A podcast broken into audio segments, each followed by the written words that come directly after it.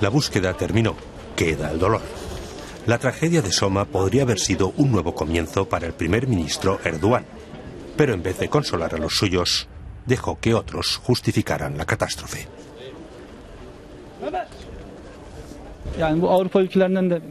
Desde Europa, Estados Unidos y el Oriente Próximo se presiona a nuestro país y nuestra gente. Deberían dejarnos en paz. El gobierno, los trabajadores y los directivos no son los únicos culpables de la tragedia. Todos lo somos. La semana pasada, Erdogan intentó calmar a los habitantes de Soma. A su manera. La tragedia es obra del destino, dijo en tono despectivo. Una multitud encendida detuvo el convoy del primer ministro. Uno de sus asesores pateó a un manifestante. El propio Erdogan llegó a las manos. Sus guardaespaldas empujaron a los manifestantes en un supermercado.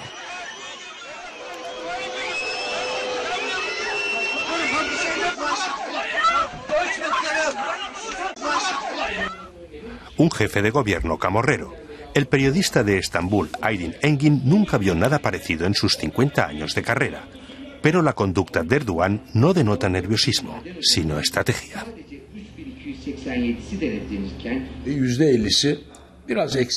La mitad de la población apoya la política de Erdogan. Para mantener su apoyo, debe declarar enemiga a la otra mitad.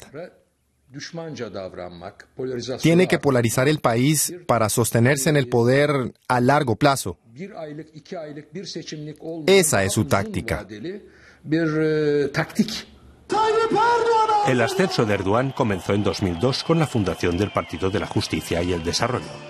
El antiguo islamista se impuso en las elecciones. Prometió menos intervención del Estado, un acercamiento a la Unión Europea y un nuevo estilo de gobierno.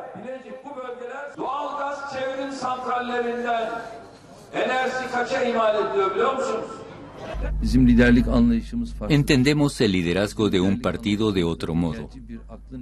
Aquí no hay alguien que manda y otros que obedecen. Nuestro partido no se dirige a la fe, sino a la gente. Con nuestro trabajo queremos hacerla feliz. Abdulatif Schener todavía recuerda estas palabras.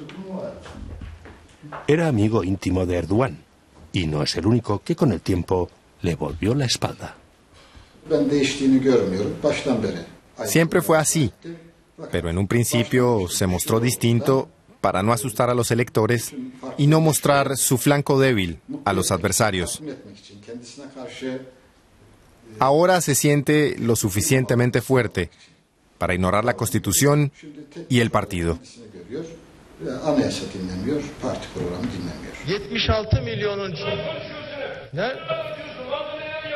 Quien se atreve a contradecir a Erdogan es objeto de su ira, como el presidente del Colegio de Abogados turco. Erdogan lo hizo callar porque no le gustó su discurso. Ni siquiera el presidente del país, Abdullah Gül, es capaz de calmarlo.